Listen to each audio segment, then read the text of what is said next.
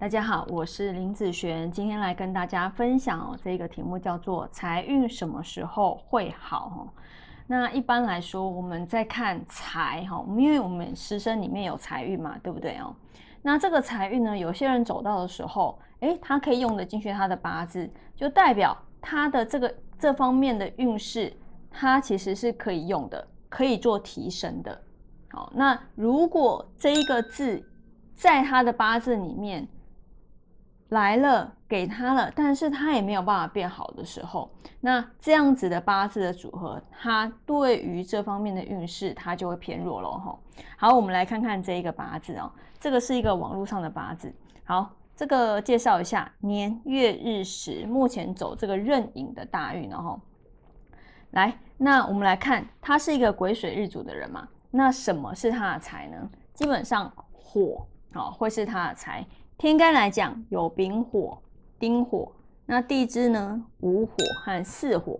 好，我们在这个大运来带看看，它这个财运走到的时候，如果有变好，打勾的次数是多的，好，那代表它这方面的运势就会特别好。那如果打叉的部分是多的，就代表这方面这方面的运势会比较弱哈。好，我们来带看看以丙火的部分，丙火以天干来讲哦。有合的部分，基本上哦，你就直接把它画叉叉了哈。丙辛合哈，这边有一个丁壬合，五呢有个五未合，四四生合。以天干的部分哦，和地支，它的财运基本上带入的时候都会比较弱哦。那这个八字本身没有财，我们有时候会是以食伤来当做它的财，对不对？那食伤对于它的五行来讲又是什么呢？水生木，好，所以木会是他的财。木的话，天干甲木、乙木、地支寅木和卯木，好，这四个木，来，我们来带看看哦。天干好，一个甲己合，又一个乙庚合，地支寅亥合。木呢，这个木带入的时候金克木，但是这个卯木是可以用的，所以你看哦，这个是他的食伤。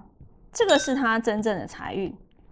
那如果这两个代表财运的东西，其实打勾只有一个，就代表这个八字的财运这方面，它其实是属于偏弱的部分。好，属于弱中之弱。好，所以呢，有些八字你可以带看看，它这方面的运势，如果带进去能够用的字越多的时候，打勾的部分越多的时候，就代表。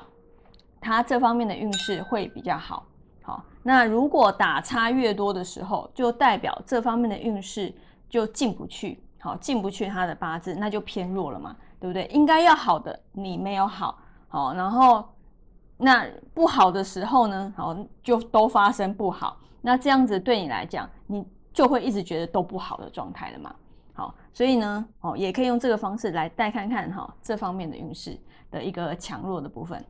好，那这个影片就分享给大家以及我的学生，我们下次见喽，拜拜。